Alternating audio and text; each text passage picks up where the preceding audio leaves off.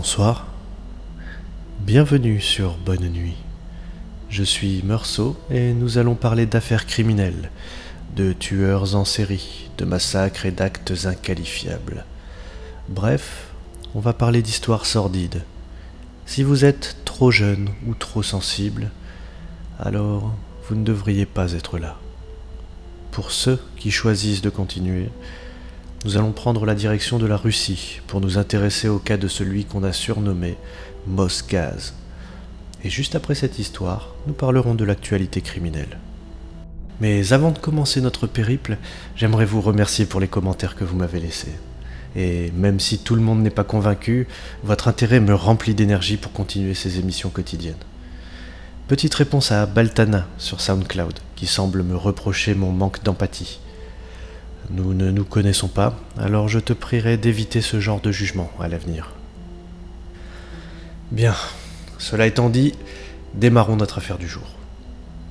Nous sommes au début des années 60, dans la région de Moscou.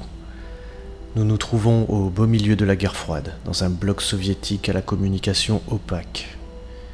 Le quotidien des résidents d'un immeuble du district Sokol est bouleversé le 20 juillet 1963. Le cadavre d'un garçon de 12 ans est retrouvé gisant dans son appartement, le corps massacré par ce qui ressemble à une hache. Le tueur a volé le pull du garçon ainsi que 60 roubles, ce qui doit faire environ une vingtaine d'euros d'après mes recherches. Et plus curieux, il a aussi emporté une bouteille de parfum et des lunettes de soleil. C'est un petit garçon de 9 ans qui se révèle être le meilleur témoin. Il a croisé un homme au physique caucasien et légèrement bossu, qui s'est présenté comme un agent de la société d'État Mosgaz. Prétextant être venu pour vérifier les niveaux de gaz, il aurait posé des questions à propos des personnes présentes dans les appartements, avant de faire semblant d'inspecter la cuisinière. La police vérifie auprès de Mosgaz. Aucun agent n'a été envoyé ce jour-là. Le travail de recherche commence. C'est à cette occasion qu'est créé le tout premier portrait robot russe de l'histoire qui se révélera d'ailleurs particulièrement précis. À Noël, la même année, à 250 km de là, à Ivanovo, deux meurtres en tout point similaires sont rapportés. Un autre garçon de 12 ans, puis une dame de 74 ans. Tous les deux étaient seuls dans leur appartement. Les victimes ont été abattues à coups de hache. Et à chaque fois, on mentionne ce même homme qui s'est présenté comme un agent de la société Mosgaz. Comme pour le premier crime, il y a eu vol un peu d'argent, mais aussi d'autres objets farfelus, tels que des stylos, une lampe torche ou encore un gilet. Mais ce n'est pas terminé. Dans la foulée, l'homme est revenu dans la rue du premier immeuble pour faire une troisième victime. C'est une fillette de 15 ans, Galina Petropavlovskaya, qui est attaquée.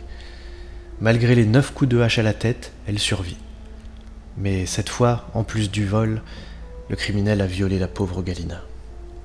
Cependant, sa survie lui permet de transmettre de nombreux détails sur l'apparence de son assaillant. L'affaire remonte alors en haute instance. C'est désormais le ministre des Affaires internes, Vadim Tikhunov, qui en aura la charge. Trois jours plus tard, retour à Moscou.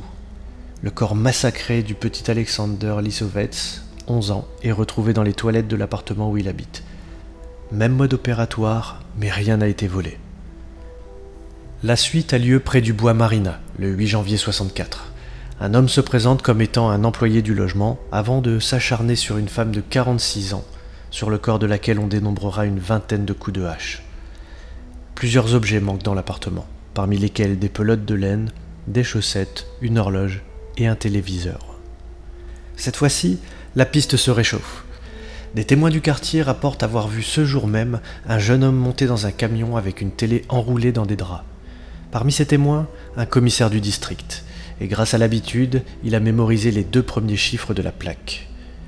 Les enquêteurs parviennent à retrouver le conducteur du camion, qui leur confirme avoir bien transporté un homme.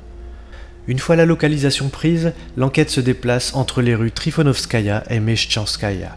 On mène une enquête de voisinage, et l'une des interrogées mentionne un voisin qui accueille sa nièce, Alevtina Dmitrieva, et son mari, Vladimir Yonessian. Ce dernier est d'apparence caucasienne, et surtout, il a récemment revendu un téléviseur. La police enfonce la porte, mais il n'y a à ce moment-là qu'Aleftina qui est présente. Arrêtée, Elle explique que son mari travaille pour le KGB et qu'il est actuellement en mission secrète. Enfermée à l'isolement, celle-ci finit par avouer que Vladimir se trouve à Kazan, à l'est de Moscou. Un piège est alors préparé pour appâter le meurtrier. La police demande à Aleftina de convenir d'un rendez-vous avec Yonessian à la station ferroviaire de Kazan. Le 12 janvier, l'assassin est finalement arrêté sur les quais de la gare. Il tente de se défendre en prétendant être un responsable du KGB, mais les vérifications ont été faites. Ensuite, tout va très vite. L'URSS veut faire un exemple. Le 30 janvier, le procès est déjà bouclé. Peine de mort. Et le 31, Vladimir Yonessian est fusillé par peloton d'exécution à la prison de Boutirka. Durant les séances d'interrogatoire, le tueur a couvert son épouse, Aleftina, clamant qu'elle n'était pas au courant pour les meurtres, mais simplement pour les vols. Ainsi, la peine de cette dernière n'est que de 15 années pour complicité, et elle ne fera finalement que 8 ans de prison. Il y a une chose à retenir de cette affaire, c'est la manière dont elle a été médiatiquement gérée par le gouvernement soviétique. C'est la première fois que l'URSS accepte de communiquer autant sur ce type de dossier. D'ailleurs, Vladimir Yonessian est aujourd'hui considéré comme l'un des premiers tueurs en série soviétiques. Et voilà donc qui clôture notre affaire du jour. Ne sous-estimons jamais la nature humaine. Massacrer des enfants à la hache pour quelques dizaines d'euros et des pelotes de laine, on se trouve bien loin de Buzz l'éclair ou Pokémon, n'est-ce pas? Mais ne vous en faites pas, nous allons nous aérer un peu l'esprit. Comme chaque jour, je vous propose un petit extrait musical avant d'attaquer l'actualité criminelle. Et aujourd'hui, c'est un morceau en pur instrumental du groupe Escape the Fun. Et comme à mon habitude, je vais m'octroyer un petit verre de cognac. A tout de suite.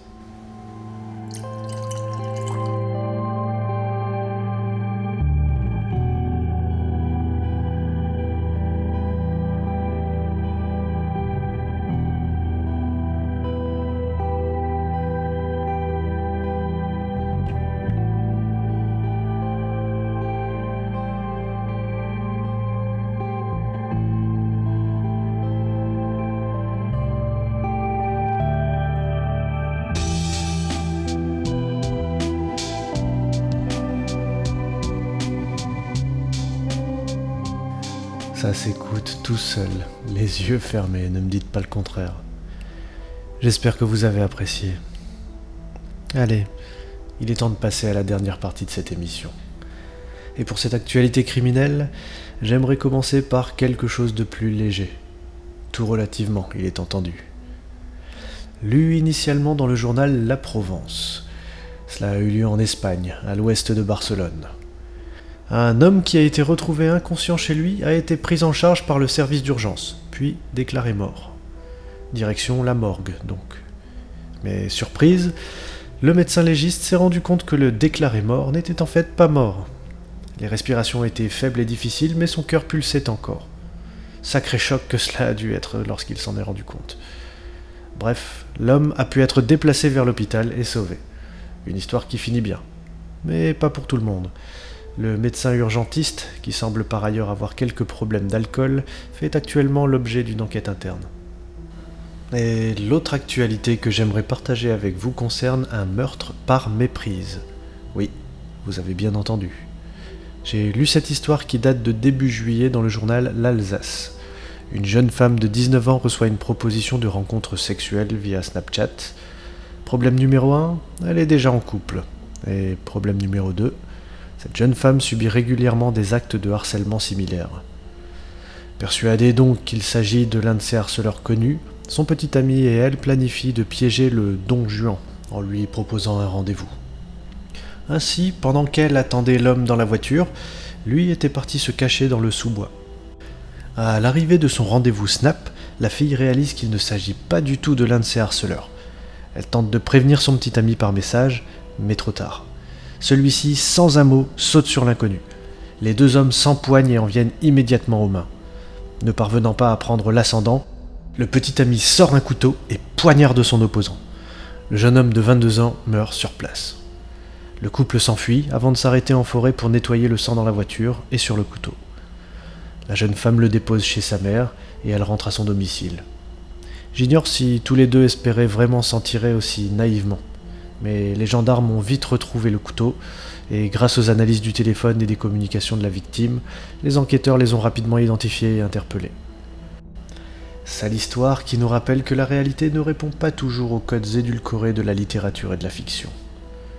Et c'est sur ceci que je vais vous laisser à vos rêves, ou à vos cauchemars.